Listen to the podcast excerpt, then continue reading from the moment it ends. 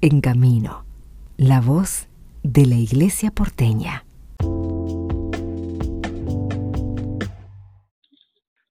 Conversamos con el padre Sebastián Suri, él es párroco de la parroquia Santa Rosa de Lima. Bueno, padre, ¿cómo se está preparando esta fiesta de Santa Rosa en este año? Eh, la verdad que ayer empezó la novena, que es un momento bueno muy rico y fuerte para la comunidad local. Eh, el 30 después ya viene los días al, aledaños al 30 ya viene mucha gente de otros lugares, ¿no? Pero la verdad que es una alegría para toda la comunidad y también la Hermandad del Señor de Milagro de los peruanos que sirven también a Santa Rosa, eh, ya nos encontramos desde anoche. ¿Cómo eh, lo vive la comunidad? Sí, sí. Es un tiempo fuerte, es como una Pascua. ¿eh? Son nueve días con la fiesta, la procesión. Eh, son nueve días en que se va transformando todo, toda la comunidad participa, eh, estamos más abiertos a recibir a los peregrinos y bueno, es algo misterioso como cada Semana Santa, ¿no?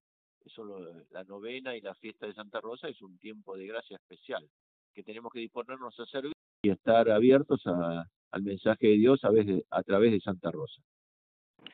Padre, ¿qué, qué podríamos eh, aplicar en, en los tiempos que nos toca vivir que Santa Rosa haya vivido? ¿O qué podemos eh, ejercitar desde nuestra fe para, bueno, acompañar esta celebración también con actitudes concretas en nuestra vida? Bueno, mire, Santa según voy estudiando y aprendiendo, fue una mística, ¿no? Eh, normalmente los místicos nos parecen personas alejados de la realidad, que están en su mundo de encuentro con Dios y no tienen influencia en la vida cotidiana y que nos quedan lejos aparentemente.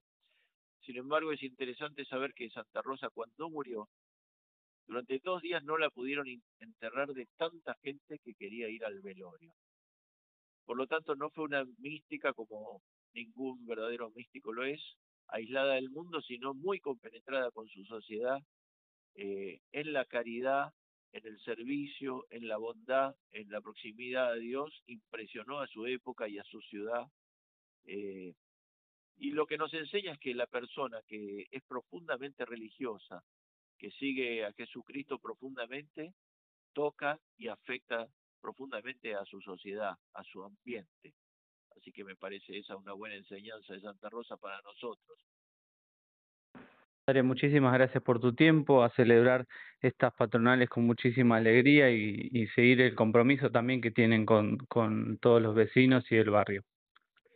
Sí, Alegría es una parroquia muy reconocida en el barrio y, y bueno, es un desafío mantener y aumentar la influencia de esta comunidad en todo el vecindario.